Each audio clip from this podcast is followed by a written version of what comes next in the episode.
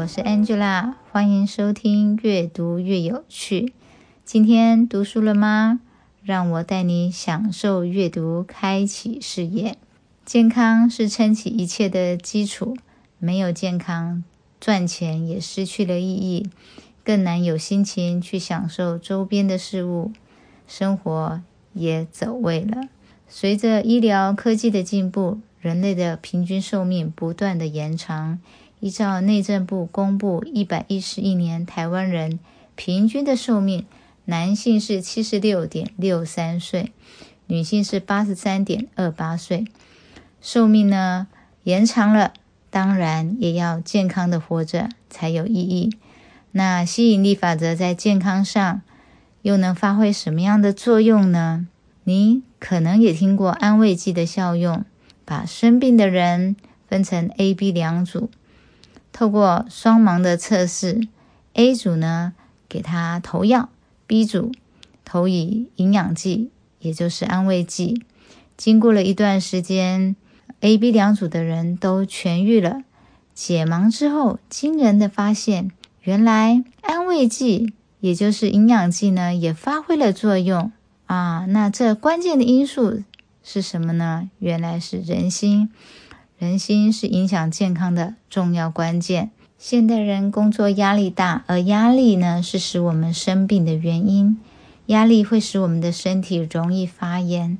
那压力又是怎么来的呢？《秘密》一书里面提到说，压力来自于负面的思想，因为外在的环境、人、工作、生活紧张、忙碌造成的不舒服。就更容易产生负面的思想，负面的思想是个起因，负面的思想把我们带向不快乐、郁闷，日积月累，太多的压力施加在身体里面，施加在某个环节和系统上，这个系统就会断裂，生病了。如果已经生病了，也别害怕，除了接受正规的医疗，班强生博士说。产生负面思想，可以借由一个小而连续的正面思想来改变它。我们都有一个自称为自我疗愈的内建城市，那就是免疫系统。受伤了会复原，遭受病毒细菌的感染，免疫系统会起来捍卫我们、保护我们，并且让我们痊愈。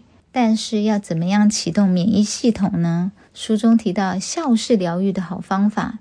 记得圣经里面有一句箴言是这样写的：“喜乐的心乃是良药，忧伤的灵使骨枯干。”这句箴言似乎也替健康开了一个通道。有时笑着笑着，心情愉悦了呢，免疫系统自然也就启动了。你知道吗？心脏是会分泌荷尔蒙的。美国佛罗里达大学健康研究中心的首席调查员。大卫·魏里斯在实验中呢，就发现了心脏分泌的缩氨酸类荷尔蒙能够杀死百分之九十五的癌细胞，抑制癌细胞的合成。虽然这个试验还没进入人体的实验，但是呢，也为健康燃起了一道曙光。有些人得了绝症，索性就把剩下的钱拿去环游世界，心情变好了，结果病就好了。另外，有些人是利用看好笑的影片，让心情愉悦，同时呢，也释放了所有消极性的信念，释放了疾病。除了笑，有时候我们要回过头来检视自己的生活，是不是太紧张了？是不是动不动就生气了？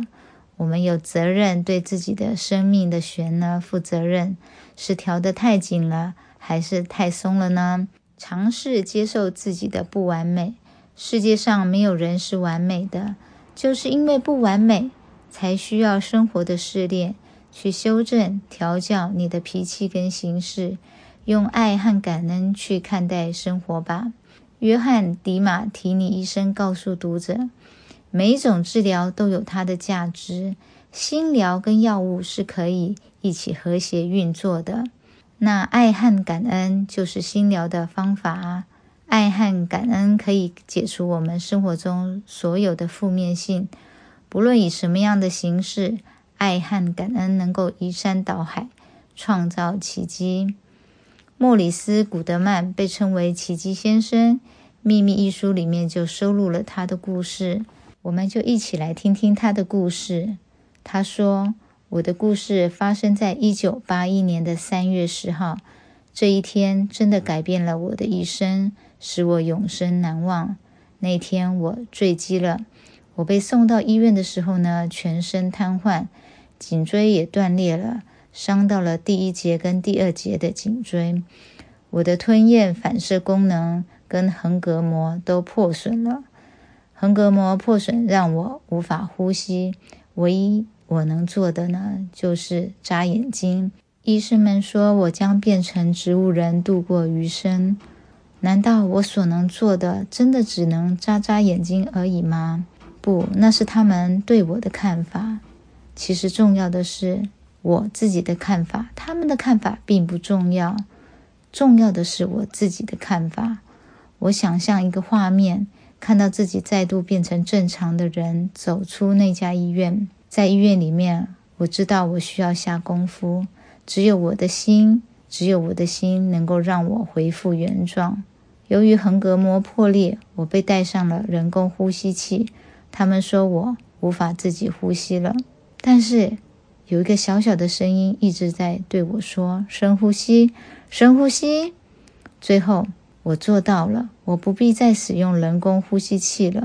他们无法解释我的状况。我设定了一个目标，要在圣诞节的当天走出医院。你知道吗？我做到了。我用自己的双脚走出了医院。他们说这简直是不可能的事。我永远忘不了那一天。我要对正在听故事或正感到痛苦的朋友们说。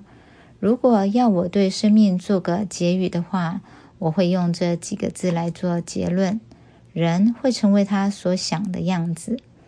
莫里斯·古德曼创造了奇迹，他的故事也鼓舞了我们。感谢您的收听，期望我们都拥有健康，拥有美好的未来。我们下集再见喽，拜拜。